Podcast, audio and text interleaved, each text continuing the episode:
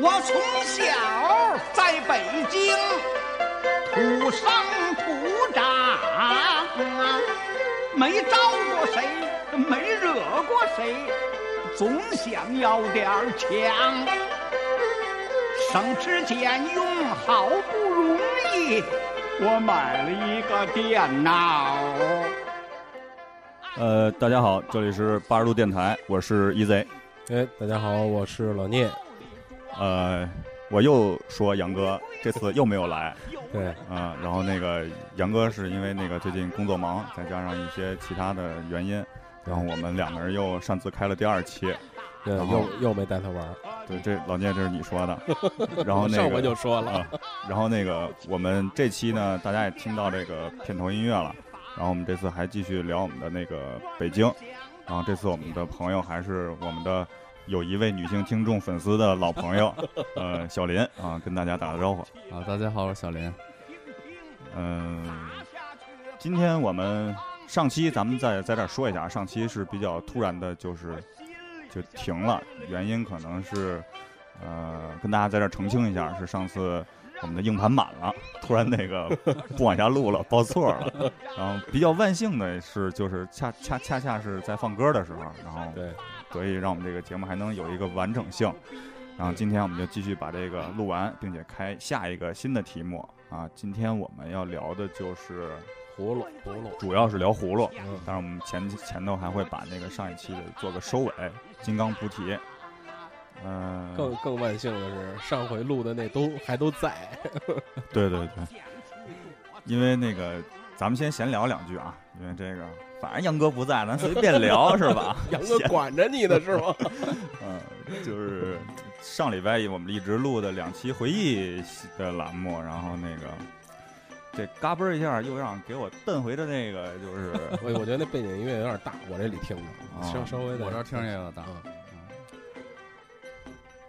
嗯，行，嗯，嗯嗯，就是嘎嘣一下又给我蹬回来，就是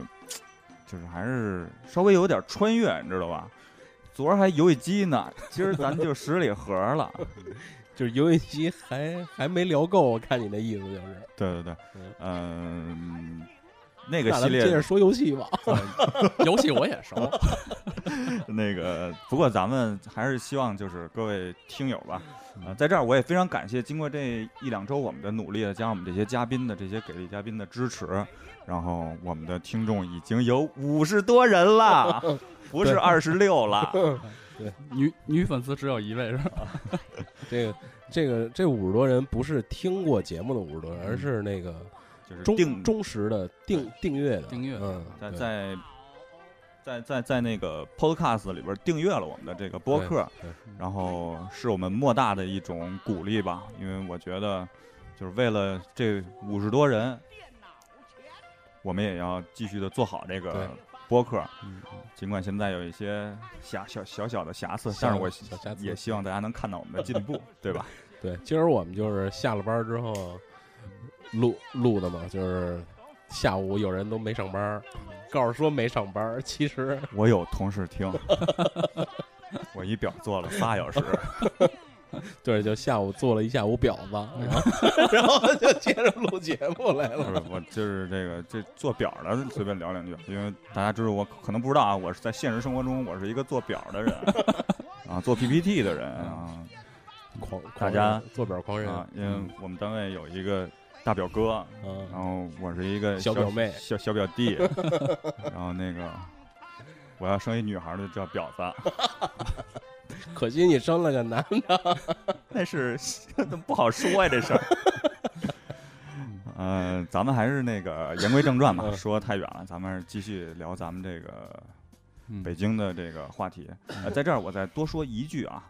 呃，那个其实我们介绍这个北京系列，并不是希望从大的景点儿啊这些文文化古迹啊去介绍北京的历史，我们仅仅是希望从我们自己身上去挖掘这些北京的气息，然后希望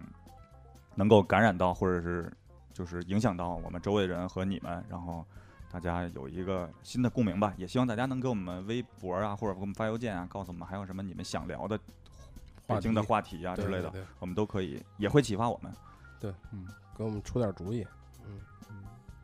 那咱们就接着上回的金刚菩提子。金刚菩提子啊啊，好，那就聊聊金刚吧。金刚这个菩提子，它也是从呃尼泊尔，然后应该是就就应该就是尼泊尔，好像还不包括印度，就是从尼泊尔那边儿过来的这个原籽儿啊。然后这个金刚菩提子，其实它这个东西，呃，其实其实就玩一个伴儿，说白了，对，因为我在那个啊还看了一眼，就是那个它分从一半到二十半儿，还对，差不多对对它而且每一半有不同的它瓣儿寓意。它瓣儿越多越贵，对，而且那个更可怕的是，大家可以百度一下啊，它嗯每一半后边代表了一个什么寓意对，对对然后它还括号里还有一句话是多少小时生效。我操，这我觉得太他妈绝了，这事儿那有一个什么十四小对，那十四小时生生效啊，忽悠人了，那完全就是卖家编的东西啊。嗯，但是我不知道佛教里边有有没有这么这么讲过，但是我觉得那可能就是一个商家的一个销售的一个口口吻啊。对 但，是那你这小时就没法算了，你是从从从这果儿就是已经过期了。对对，已经过期了。然后金刚现在差不多就是玩瓣儿多的，然后嗯那个籽儿大的。现在一般能上二点五的籽儿的话，都都得上，就一般都得上千了。就。因为金刚这个，我记得我第一回看的时候，我完全把它当成核桃了嗯，哦，大是吧？啊，不是它的形状也确实特别像核桃哦它特别像核桃，但是它跟核桃最大不同是核桃它有一个凸出来的那个金纹儿，但是它金刚是嗯就整个那个果实就全都是那种拧花儿那种纹儿，对对，他们那个应该叫疙瘩纹儿吧。啊，就疙跟那个疙瘩，还有有点嗯像那种、那种太湖石似的，就是呃，对，它有点瘪，呃，不是，它里边有好多片儿片儿，然后是中间是就跟太太湖石似的，它中间好多啊孔道，哦然后但是外边儿又又有一层那种跟就是有点像核桃那种那那那那种拧花的纹儿，嗯，疙瘩纹儿啊。然后一般玩这个就是呃，像你说那种片儿的也有，那种片儿的就就比较便宜。说正经啊从尼泊尔那边过来的好，就质量比较好的这个金刚，应该是它还有一个行话叫叫呃肉头儿，哦，，对，就是特别像饱满是吧？啊，特别饱满，嗯然后它每每每一个金纹儿啊什么的都是都是原画的鼓鼓出来的啊。然后金刚一般都是这样，就是它会大量的也是大麻袋过来，然后基本上先发桶货啊，然后这些人里再再去再去把这个金刚再去筛出来，因为金刚这个东西你必须得过水，你才能知道这个金刚的质量，就是就是它的品质。这个渠道是一个消费者应该了解的不吗？，这我大概讲讲呗啊，大概讲讲，因为它是那个是看它的密度吗？对对对，因为这个我我为什么要提到这个金金刚必须得泡水啊？就是首先它这金刚的这个东西它比较脏，它一它等等于说从那个呃果实出来的时候，可能还带着一些果皮啊，这种嗯干了的一些黑丝儿啊啊，它必须得经过黑丝儿呢。还还还还有肉丝，还还有渔网，哎呦，原来是这样。对，它上面有一些那个果实里边带的一些东西吧，就干了之后，啊，然后有一些黑的一些金金纹吧，在在里边。那个玩金刚是其实是这几种菩提子里最累的，因为它得狂刷。哦，哦，就是它金刚就是其实一串好的金刚，一个是看它这个本身的这个纹路啊，还有还有就是看它这个皮质皮质好坏啊，因为一般那个水泡完之后，这金刚你能看出来它以后的发展趋势啊。有的金刚你泡在水里可能浮起来了，或者它就算沉，它可能本身皮质就发黄，就说明这个金刚不是特别好的金刚。啊它的金刚是也是它就是不是个嗯果实是吧？它也是一个树的一个种子，就是也是呃，就对对对，就就就是果实，算算算是果实就是是吧他拿水这一步，就是也是一个筛选，是吧？对，就是一个嗯先是一个粗筛啊啊，粗粗粗呃大概的一个筛选。嗯首先它能沉水，二一个它皮质泡在水里之后是那种紫红色的啊，就说明它这个果实已经长得很成熟、很饱满啊。然后再经过就是呃在在水里，它就得它就应该是拿那个大刷子，就是类似于鞋刷子这种东西啊，他去先去粗刷一遍。啊，刷刷干净之后，就把我刚才说的那些什么黑丝儿啊，什么的 就那些啊那些黑的那些脏的东西，先都呃剔剔除掉，然后再把这个金刚从水里捞出来之后，必须得是阴干啊，拿那个毛巾啊，先把这个表面的这层就这这这层水先给蘸掉，蘸干了，然后这个金刚必须必须是阴干啊，然后金刚其实有裂不，就这个这个跟跟核桃不太一样，因为金刚啊那裂能修是吧？能养回来，我听听是。呃对，基本上是可以养回来，但是它也是有这个裂纹，只是你肉眼已经看不见了。就是金刚它早晚都会裂，这这点是跟核桃不太一样。对，比如说你说你要玩一对核桃，它嘎嘣儿裂了，这基本就就就基本废就哎基本就算废了。但是金刚不是，金刚它它是属于什么呀？你呃，比如说冬天非常干燥或者保养不当啊，它它也会裂。但是如果你要夏天出汗出的多，出油出的多，它自然而然它它也能再长回去。嗯但是那个就是它那个裂呃裂裂缝儿不会消失，呃对？吧？就肉眼几乎看不见。但是如果你这串儿又到冬天，它它它又出来了啊！所以这个这个东西就是，如果你是一个追求完美主义的一个人，那玩金刚还是挺费劲的，是对吧？比较费劲。你要是想真保养好，说一串金刚从头到尾一个裂纹都没有，那我我那我觉得这这个人还真真是挺厉害的。就是还比较讲究了，是吧？对对，哎，但是我那我咱们就问点还是接地气儿的问题啊，嗯就是，呃，怎么去选一串好一点的，就啊比较不错上手的金刚？呃因为我咱们肯定不是第一手去泡水的那个，但是咱们买的时候肯定也不嗯人也不能泡水，基本上挑金刚是这样，就是首先挑它的瓣儿啊，瓣儿越多越贵啊。然后现在市面上差不多最多的就是五瓣儿和六瓣儿啊。如果你能能上七瓣儿，那八瓣儿，那那肯定就就翻番的，全全。它那个产地都是在尼泊尔吗？对，应该是这么说，就是尼泊尔应该是它一个主产地啊，啊，但是可能其他山头也有。就是这个分这个好几种菩提子，嗯它产每个产地都是不一样的，是吗？呃，其实菩提子这这个概念本来就是从印度那边过来的，啊所以基本上咱们所谓的菩提子，一般都是从尼泊尔啊，还有印度啊，就这些哦呃就佛教国家过来的啊，基本也就产在他们当地哦啊，对对。然后咱继续说啊，这个金刚，呃，还得挑这这个跟挑核桃也有点像，它就是也得挑矮桩的，啊，桩得矮，然后那个那个纹路要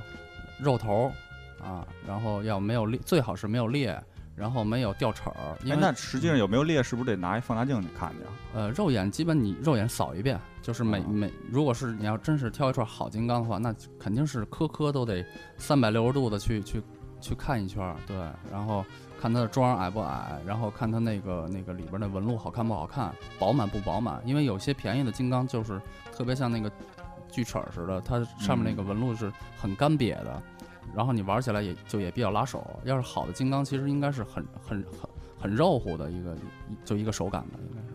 那它这要不要，比如一串儿也是嗯跟核桃似的，就要要一对儿，或者就是它很像啊，那那那啊那当然啊，对，比如说一般是在手串儿上嘛，手串儿要是大点儿的籽儿，可能也就十粒到啊十十三粒。大小都是一一样的。对对对，大小应该是越均匀，然后这个十几个籽儿，呃，饱满均匀，桩要矮，那那那是最好的。对，金刚现在是什么价位啊？大概？金刚的价位要是五瓣儿的话，呃，因为我现在只只只看那个个头更大一些的了，啊，便宜的那些可能三五十块钱一串儿都有啊，但是要是上，比如说上到二点三以上，二点四、二点四、二点五，基本上这个价位就应该是差不多，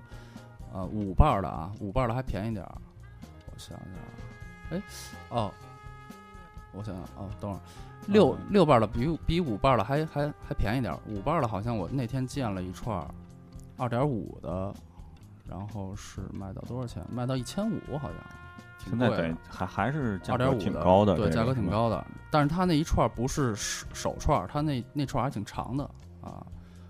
好像是是五瓣儿六瓣儿，就瓣儿数我忘了，因为我啊是上礼拜刚去完那个报国寺，哦，你啊去了趟报国寺？对我大概看了一眼啊，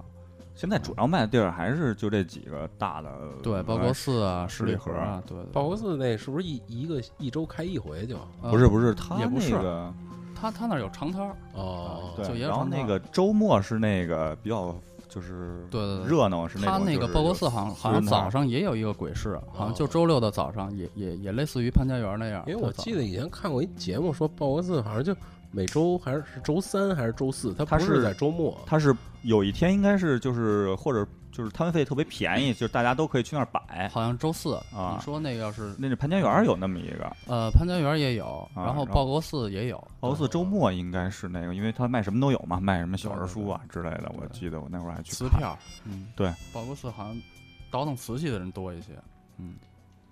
报国寺，我记得当初我就见着六小龄童嗯 领着他儿子报国寺，因为那会儿我在报国寺边上上学嘛。啊，这那谁，我是那个 猴猴哥，带嗯带着大师兄啊，那都不是他本身就是大师兄，带着二师兄。啊然后咱金金刚，我就说哈，再再再聊聊他玩就玩到的效果啊呃，因为我记得上回上回就已经发过那就那张图片了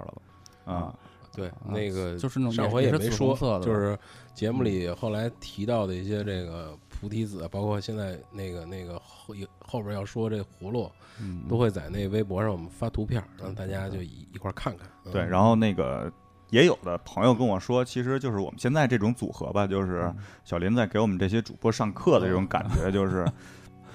我有的朋友跟我说，就是你们不适合做这个，因为你们都不懂，然后那个主播一个人没有呼应，然后其实呢，我们觉得就是。首先，第一，可能还是大家忘了，我们一开始跟大家说过，我们的那个就是宗旨，就是实际上我们第一主要是我们自己在呃长知识在长知识，然后同时呢分享给大家。我觉得慢慢慢慢的，我们也就懂了这些东西，有懂的也有不懂的。到时候势力盒就团团团团购一次就行对对，我们准备近期就团购了，然后以后要做大了，这万一请个什么国家宇航员来，那我们更不懂了，对吧？啊，嗨，那个你就是大不懂，就是大懂，知道吗？呃那咱们就那个还是接着往下聊吧，就是咱们给上期收个尾，嗯然后这期我们聊一个这个葫芦这个话题。这个葫芦话题呢，实际上那个是我们都比较感兴趣，并且嗯小林也是非常那个研究非常深的这么一个。玩的比接多，触时间最嗯长的应该就是葫芦，对，而且大家也能看到，就是满大街卖的那个葫卖葫芦的也特别的多，然后玩葫芦也特别多，对对对，脸上蹭的，兜里揣着的，对是吧？手里揉的。嗯呃，小林先啊，你说包括那个就是那个辟邪什么的，不是有什么那福禄嘛，啊它就是对对对它就是取一个谐音，对，你看啊家里有摆的好多讲风水的人对对对，讲风水的那嗯个摆个什么，有还有买铜葫芦是吧？反正就那个造嗯造造型造型呗，嗯嗯，因为这个葫芦这个这个这个植物啊，我我可以说就是跟跟中国这个渊源还真是特别长。它最早记载好像就是在长江这个流域就产这个就是葫野生葫芦啊，嗯就是就应该就是咱中国出来的东西啊。然后在古代可能它就是一个嗯 农农作物啊，可能最早就是吃的，吃的就是嫩的时候能吃嘛？哎就是一种瓜果类的东西。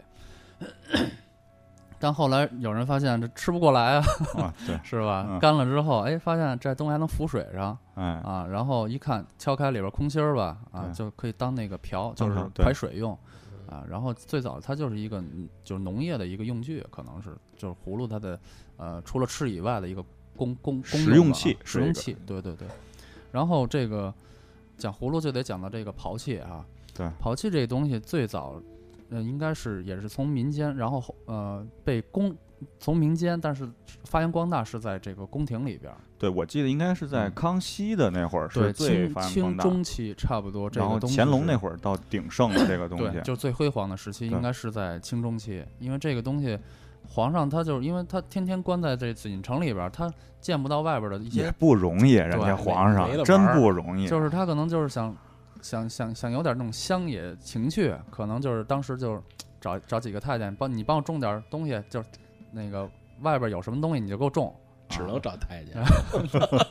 对，不不可能找一将军给你种葫芦去是吧？嗯然后就是这帮太监呢，就是把这个这个刨器这东西，就是已经玩到这个极致了啊。他们呃，包括请一些民间艺人去教他们去怎么去贩模具，因为这个讲的刨器这个东西，其实对，陶器其实就是一个模具，让葫芦长成那个形儿。对其实简单的来说，葫芦长套模具长出来之后，然后这个东西才叫刨器。啊，嗯葫芦本身并不叫刨器，葫芦就是葫芦啊啊，只有说这个东西成器型了，而且是人工去干涉它的一个生长，最后出来一个成品，这个东西才叫刨器。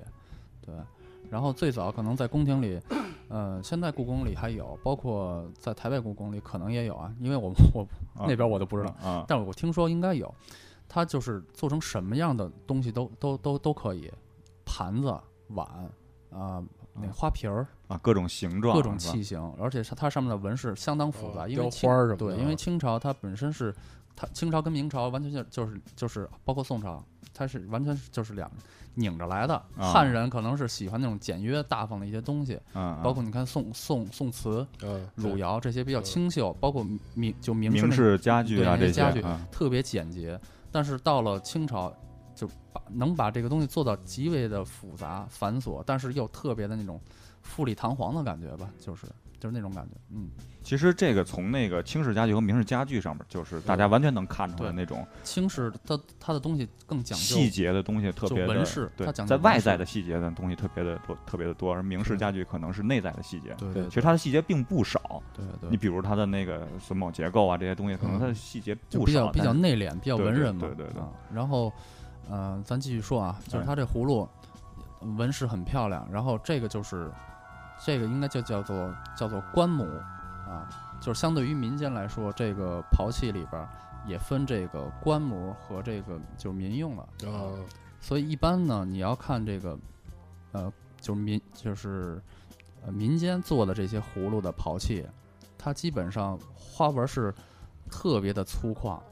啊，就甚至这人脸我可能看不清楚，然后就胳膊腿儿就大概能看出一人形儿，然后那个龙也不像龙，狮子也不像狮子，啊，就跟那个感觉，呃，一个冰棍儿化了那种感觉，它的模子很不清楚，但是官模就特别规矩，等于葫芦其实其实也是分官，就有有类似官窑和哎，民窑的这种感觉。对，为什么刚才我要提到瓷器？因为这个啊东西它其实也是，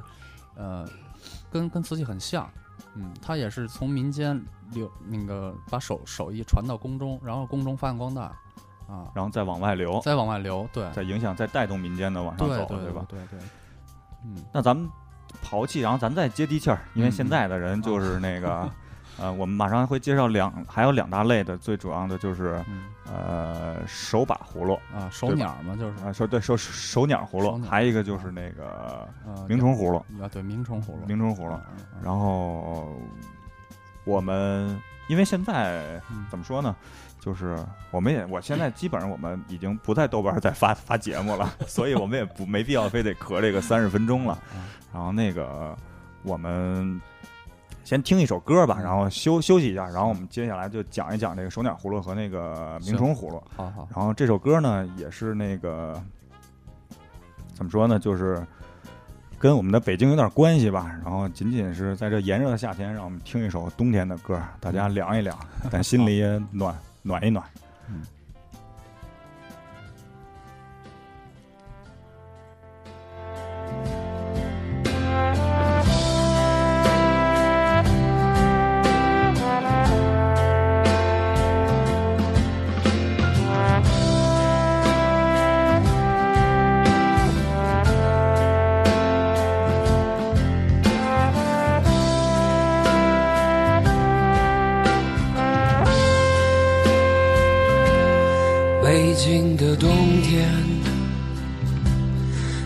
嘴唇变得干裂的时候，有人开始忧愁，想念着过去的朋友。被风吹进来的那一天，候鸟已经飞了很远，我们的爱。变成无休的期待。冰冷的早晨，路上停留着寂寞的阳光，拥挤着的人们，里面有让我伤心的姑娘，匆匆走过的时候，不能发现你的面容，就在路上，幻想我们的重逢。北京的冬天飘着白雪这纷飞的季节让我无法拒绝。想你的冬天啊我们回来接着聊。这首歌嗯我反正对我还是挺有感触的啊这首歌就是真的是那种上学时候的冬天的那种北京的冬天的那种感觉干冷干冷的，但是又那么阳光，充满着阳光。对。嗯、回来吧，不不就咱们不抒情，不抒情，咱接着说那个，咱们先先先说那个手手鸟，先聊聊手鸟啊，手鸟儿这个东西，我觉得也是最近才火起来的，就是不是他是怎么从这个？因为我刚刚才听你说，嗯，刚才听你说那个葫芦就是宫里雕花啊什么的，它等于是算是一个装装饰品是吧？对对对，但是后来又怎么到这个手里玩啊，或者是嗯是手里玩这个这个这个东西其实是这样，就是咱们这个这音乐可以再小点，我觉得。没问题。就我老听不见自己声儿。啊，那个，好好好，OK，嗯，咱们现在所谓的手鸟啊，就基本是美国葫芦，就是转基因葫芦，啊，就改良过的啊。在最早最早的，咱们可以说就是，呃，葫芦就是按大小来分。啊，大的可能就是特呃特大个儿，得得有一米多的那种特别大的跟那个大丝瓜似的那种葫芦似的，有呃不不不它它中间也有压腰啊，我知道，就就那个就整整体型长那就奔丝瓜长了，有点那特别大啊。那那种葫芦呢，一般是做什么？就是一般是烙画儿、火绘，就是葫芦它有它分很多种玩法嘛。嗯，对，啊，就在葫芦上烫画儿。对对对，火绘啊，有火绘葫芦估计那爷爷可能就是想这么干，后来啊发现那葫芦里出了几个孩子，爷爷本来是七个孙子一下 出来，都是男他妈的。孙子嘛，本来就是想拿葫芦说做点画儿吧，自己跟那深山老林里没什么事儿干，老艺术家啊，是吧？种点葫，他发现我操，孙子呀出来了，那也挺好，把蛇把蛇精都能招出来了。操，太操太操蛋了，我各种招儿啊，是吧？啊，对，然后一般大葫芦，一般民间啊，就是说咱咱按先先从大小的这不不同玩法来说啊，这大葫芦一般就是火绘烙画儿啊，烙烙个什么八仙过海啊什么的，老虎啊、狮子，你去那些那个古玩城里都能见着。然后，呃，小葫芦能特别特别小，这个在这个圈儿里一般承就是承认好能就是值得收藏玩儿的啊，一般都是在三公分以下的。这个叫草里金啊哦，草就是草木，草木的草，因为它是黄色儿是吧？草里金是这意思吗？啊葫芦的皮对对对对是黄色金黄色金黄色，啊对，叫草里金，就是而一方面是说它这皮色是金黄色，二一个就说明它的那个稀有程度，啊，它的贵重程度。因为我看过一篇文章，上写的是在民国的时候，好像是，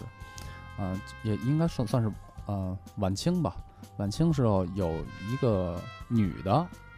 她这个女的是专门是呃玩盆景的一个女的，她特别会那个把把把把一些挺挺大个儿的东西就微就微缩了，就这么一能人。她种的葫芦就特别特别小，啊，就是就是成成熟的就对成熟之后，这个它那个葫芦芦大小是不是跟种有关，还是跟品种有关系，最主要是品种？跟品种有关系啊。但是你要说能玩到草里金的这个这个葫芦，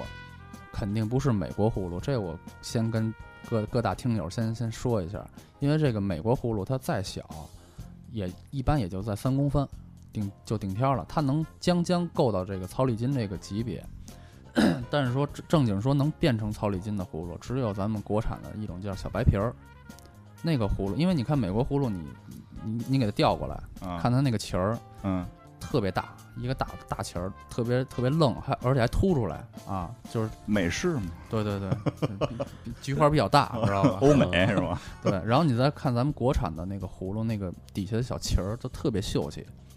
啊。然后，呃，一般做这种草里金的这个品种啊，它一方面它有就有专门有这种品种，二一个你想让它长得更小的话，就必须得去控制它的生长，控制水肥，让这个就是基本就是商业机密，就是哦我就我也只能讲到这儿，因为我也不知道人具体怎么能种，因为我就是有在点那秘方那劲头了。对对对，这这都算一个传统的一手艺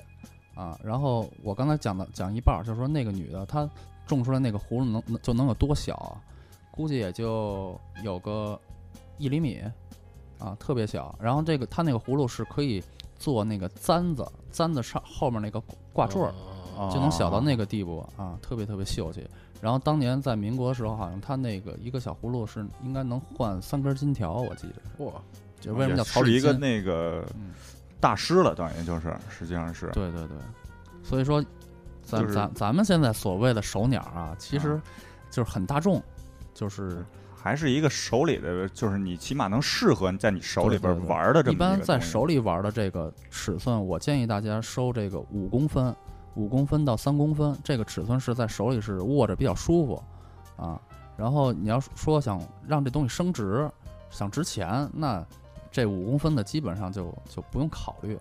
啊。就是对的，不不不会有什么特别大的那种对，你你你你可能五块钱买的，十块钱买的，啊你玩玩出包浆，玩出挂瓷，甚至都玩红了，那啊可能也就五十块钱啊 啊，一百块钱顶天了。那就这五钱了，就自自己玩呗。对对，嗯但一般你要真说能玩成那种颜色，你也不舍得卖。啊，一般你要玩成那色，估计怎么也得十十十年往上，啊，是吧？这一就算你五块钱收的一美国葫芦，你玩十年，是吧？它挂瓷红了，你也不舍得卖。你那通胀五十块钱也不止啊，是不是？对，那哎，那那咱就说说那个，就是就因为从大小上手嗯肯定得适合自己每个人的手手的大小，对，那就型儿，它是不是？因为葫芦有龙头啊，嗯有这种东西，它嗯它的品相是什么样？我收什么样的更嗯这个手更鸟讲究手鸟好像没有一个特定的一个说说，它不像说就玩鸣虫葫芦，就是出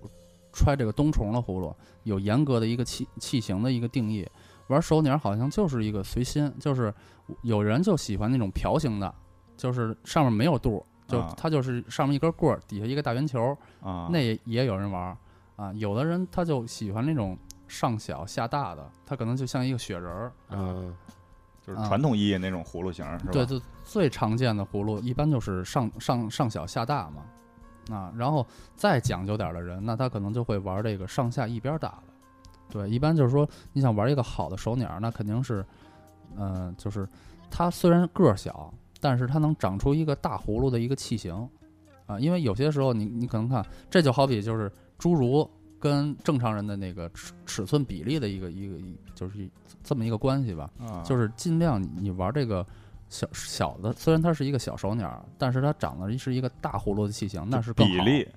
比例对对对，就像玩那个就是冰人儿啊这种啊，对不能说是哎玩那冰人儿是一侏儒，你说你受不了吧？那个 对它有的葫芦它长小了，它它也就长矬了，你就能明显看出来它那个就跟发育不良似的，就那种手鸟，它虽然个儿小，那玩儿也没什么意思，因为它不美啊，因为你文就是文玩嘛，它这东西必须得符合一个是呃大传众审美呃审美，对对对。所以我我建议大家要是挑选这手鸟葫芦，还是尽量挑这个上下比例是均匀的啊，上下基本上它那个那个两个球儿应该是一边儿大啊，中间要是能再收腰收的紧一些，那当然是更好啊。然后还有龙头，就你刚才提到那龙头，龙头基本上你要想熟鸟的话，那龙头我建议你先把那个缠上那个线，这么着能加固一下啊，因为我因为那个特别容易那个特别容易，折对对，啊特别容易折。龙头就是那个上边那一段儿，其实那个那就是它秧儿吧那就是它的藤儿啊，啊，对对就是藤儿藤儿藤儿。嗯这龙头你知道它怎么形成的吗？其实就是讲摘葫芦特别讲究，你不能说这葫芦长好了，然后我直接我就啪就瞪着葫芦这肚儿就就薅下来，那肯定不行。摘葫芦是怎么摘啊？绞它两头儿，因为这葫芦它是中间一根竖棍儿，但它啊是长在一个横就横向的一个蔓上，啊哎，把两头一绞之后，它这正好是是是一个翘起来的这么一个形状啊，有点像一个抬头的一个一个嗯，就一条龙，它旁边还有一些那个腕足，干了之后就跟那个龙的须子一样啊，所以就把那个东西叫叫做龙头。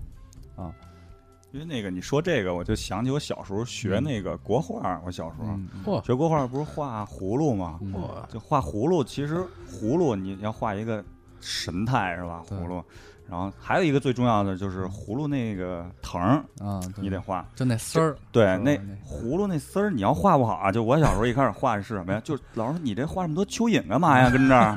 你这是什么东西？它这就是这东西就是还是。它跟蚯蚓不一样，你知道吧？它不是蚯蚓状，你知道吗？屌丝，屌丝也不那样，我跟你说，低头看看。那那那咱聊到摘葫芦，我我我就再讲一下这葫芦它是怎么给怎么怎么怎么怎么收下来的吧。因为有些人觉得这个葫芦是直接摘下来就能玩儿，其实不是。它葫芦它挂在这个藤上的时候，一般咱们都得到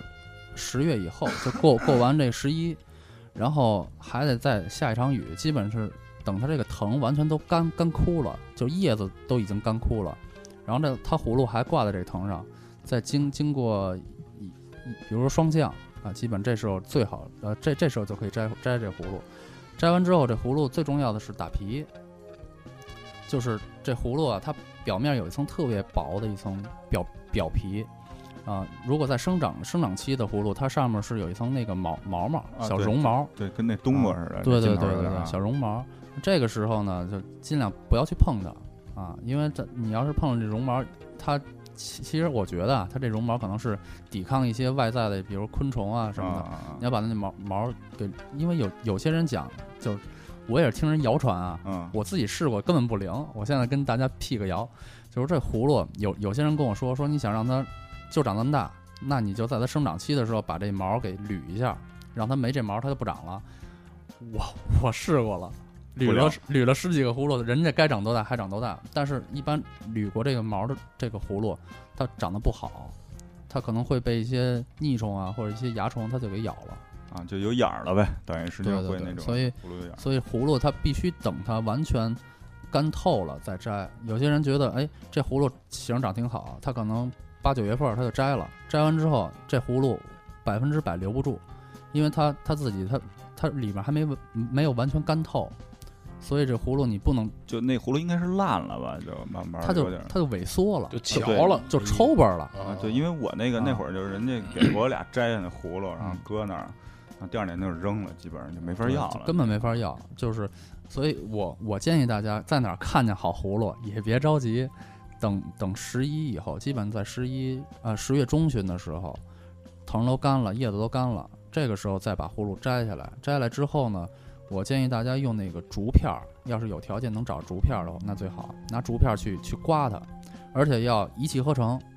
就是打给葫芦打皮，这个特别讲究，要要一气呵成。比如说我这儿打打了一半皮，我我我干别的事儿去了，我待会儿再过来打这皮，它那个它这个干的，就是它自然风干的时间不一样，这葫芦就花了。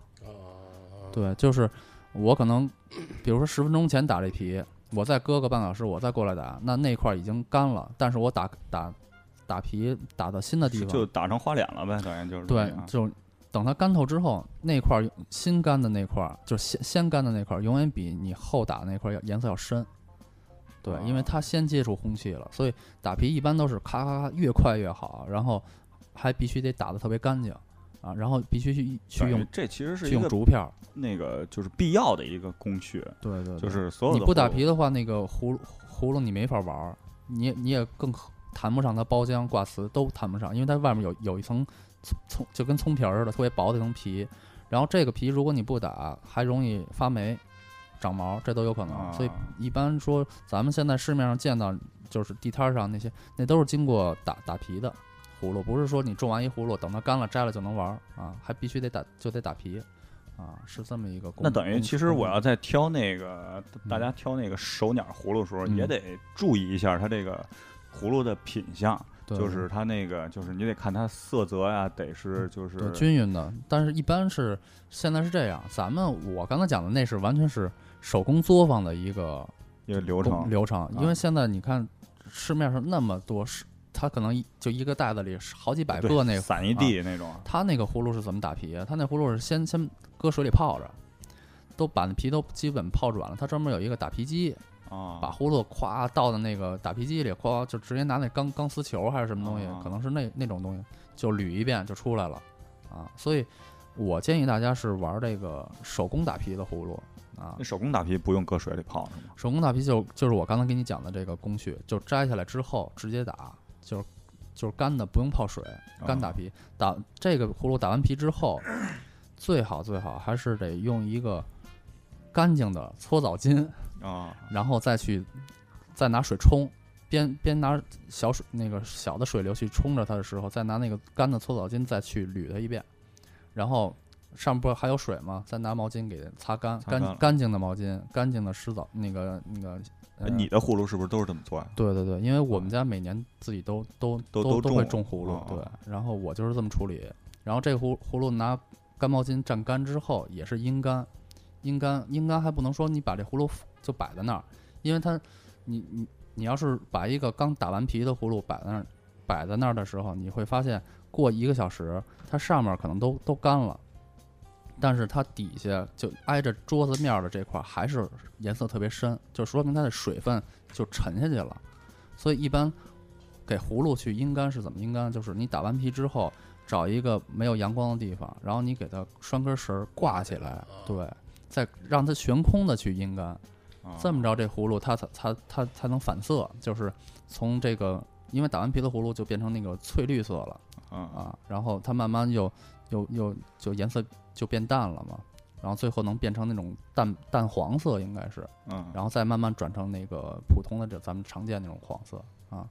哎，那你哎你嗯的葫芦应该特别多吧？其实你因为你 这个葫芦是特别的那个对对对，家里葫芦可能得有五六十个吧，五六十，那葫芦葫芦应该论论论把还是就论把，论把是吧啊？五六十把葫对，五六十。它是那个什么样都有，对是从手鸟儿到那个对对刨器，刚才咱们说的对对，那些就是模具套出来的。但是我基本上我家里就是除了手鸟还有草里金以外，绝大部分都是养虫的，就是哦虫葫芦。虫啊，对，养虫的葫芦。呃，那虫葫芦咱稍稍稍等再说啊，因为我还有几个小的问题，因为，我们这么一直的这种就是呃授课式的方式，可能也会有一些我们求求求变，然后咱们多多点儿那个厂商互动之类的啊，乐趣乐趣。对对对，就是 哎，你买的你是怎么迷上葫芦的？就是啊我我我怎么迷上葫芦是吧？啊，还是跟养虫有关。就是还是就是就像就我我是上初中，上初中，因为我在团结湖上的初中，然后那那会儿那边有一个水堆子，那花鸟市场，啊就那臭河沟两边儿就那啊个花鸟市场，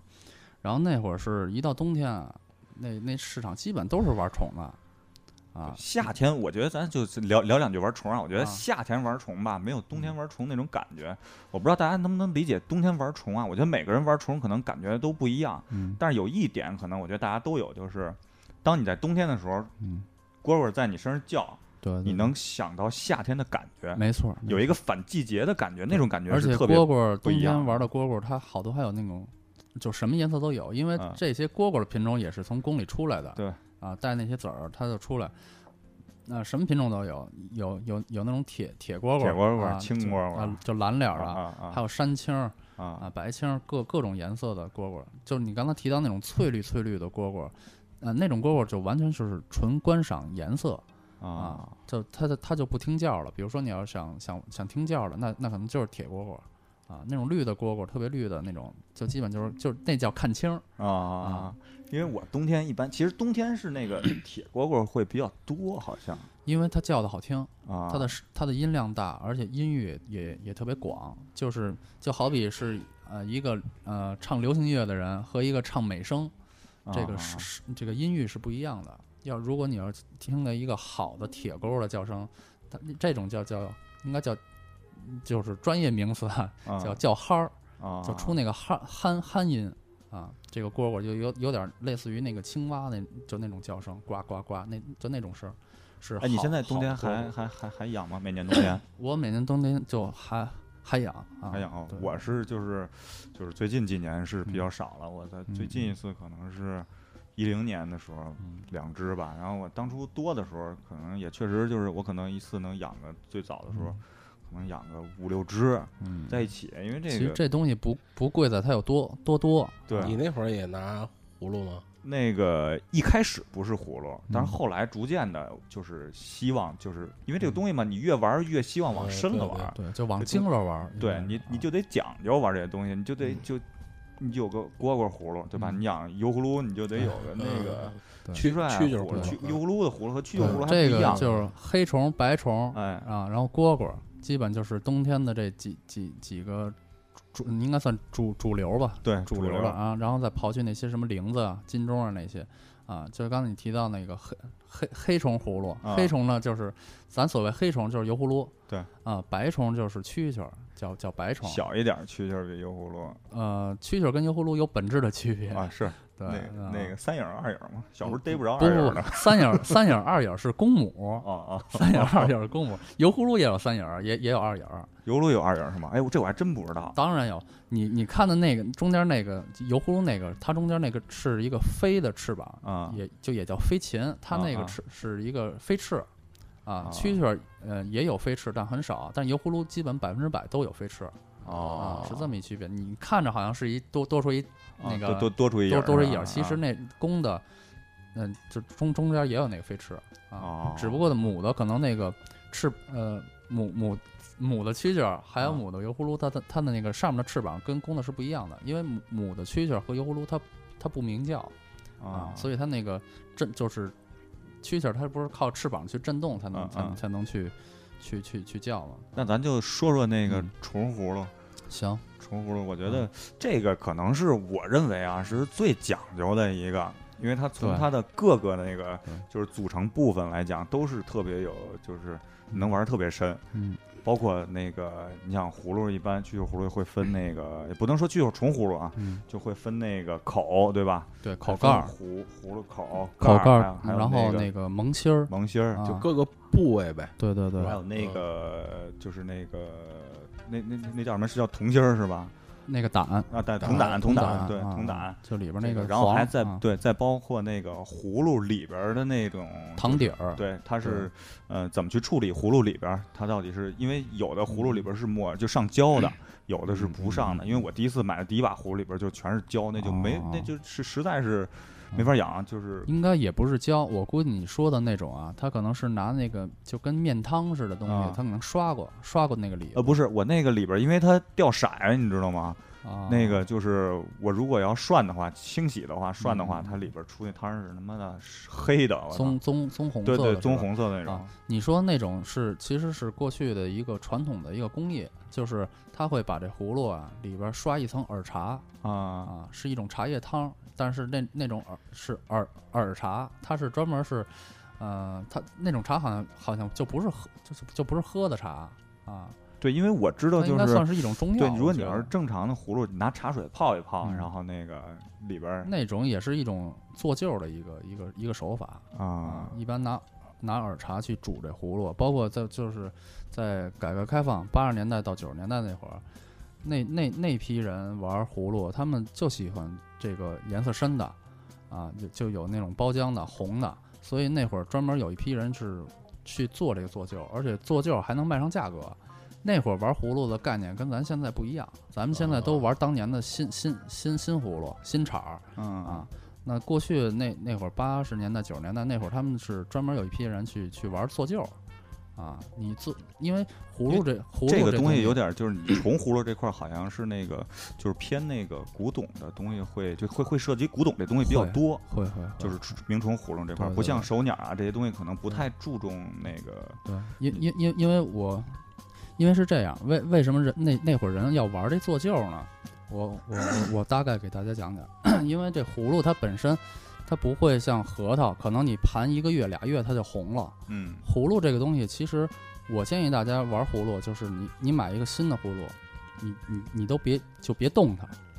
一 直搁着是吧？对你找一个呃可可呃，比如说放在柜子里，然后天气好的时候你可以拿出来晒一晒啊，但也别就就也别老晒着它啊，因为葫芦它毕竟它还是属于一个需要在一个有有一定湿度的一个环境里，它才能去产生这个自然的包浆和和就这这个颜色，它才能慢慢反红，而而而不是说我把一葫芦就就扔阳台上一直晒着它，它也能红，但是它红的很不均匀。啊，因为我我我玩葫芦时间就算比较长了，就我我哎，中间你玩了大概磕磕绊绊就是这些经验总结吧。啊得多少年？大概玩了十十年应该有了吧？十年啊，那等于就是就差不多一世纪初就开始对，就就是零呃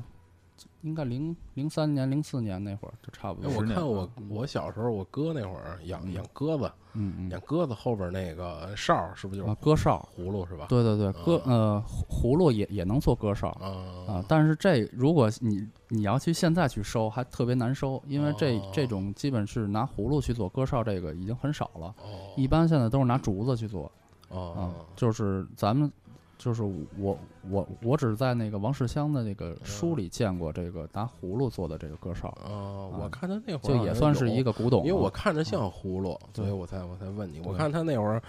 好多那个刀啊、嗯什么嗯工具啊什么的，然后在还还还镶镶牙片儿什么的对，在九十年代的时候，还有人去拿葫芦去做鸽哨，啊但是现在那个我我在这儿就是给打断一下啊，嗯就是给咱们也算就算不算普及吧，算跟大家嗯聊一下那个王世襄这个老大师啊，老老爷大师嗯，呃，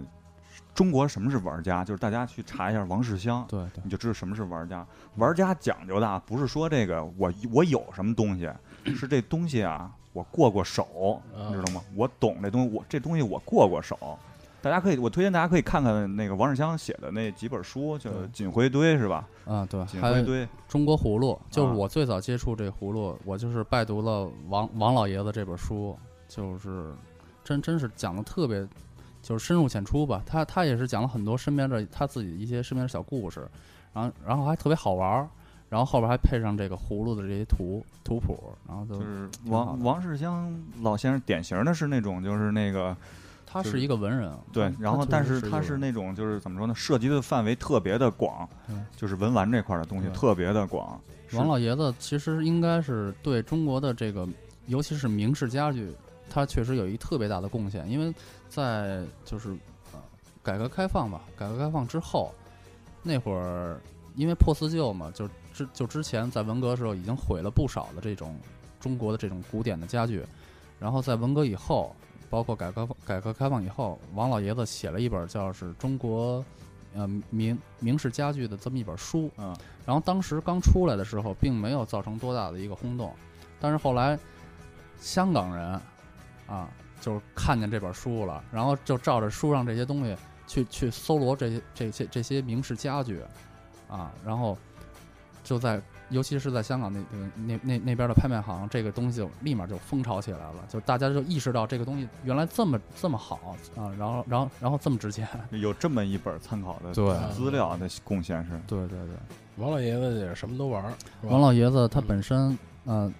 也也能书也能画嗯。啊，然后他基本玩的最多的应该就是家具，就是他嗯。应该是一生最最挚爱的东西应该就是家具。然后像他是葫芦这个，他自己也说说说说我是瞎玩，但其实王老爷子玩的很深。嗯，对葫芦这块儿，呃，也说这么半天了，然后我们听一首这个选的一首歌，我们也没必要去是，我这次选的这些歌吧，也不是非得选的这些跟北京啊这些嗯这么思乡情节特别严重的。然后我先推起来，大家先听听。然后这首歌，另外两位主播也没听过，应该。然后那个 大家一块儿感受一下，希望增加一些播音之中的乐趣我我学学，我听听。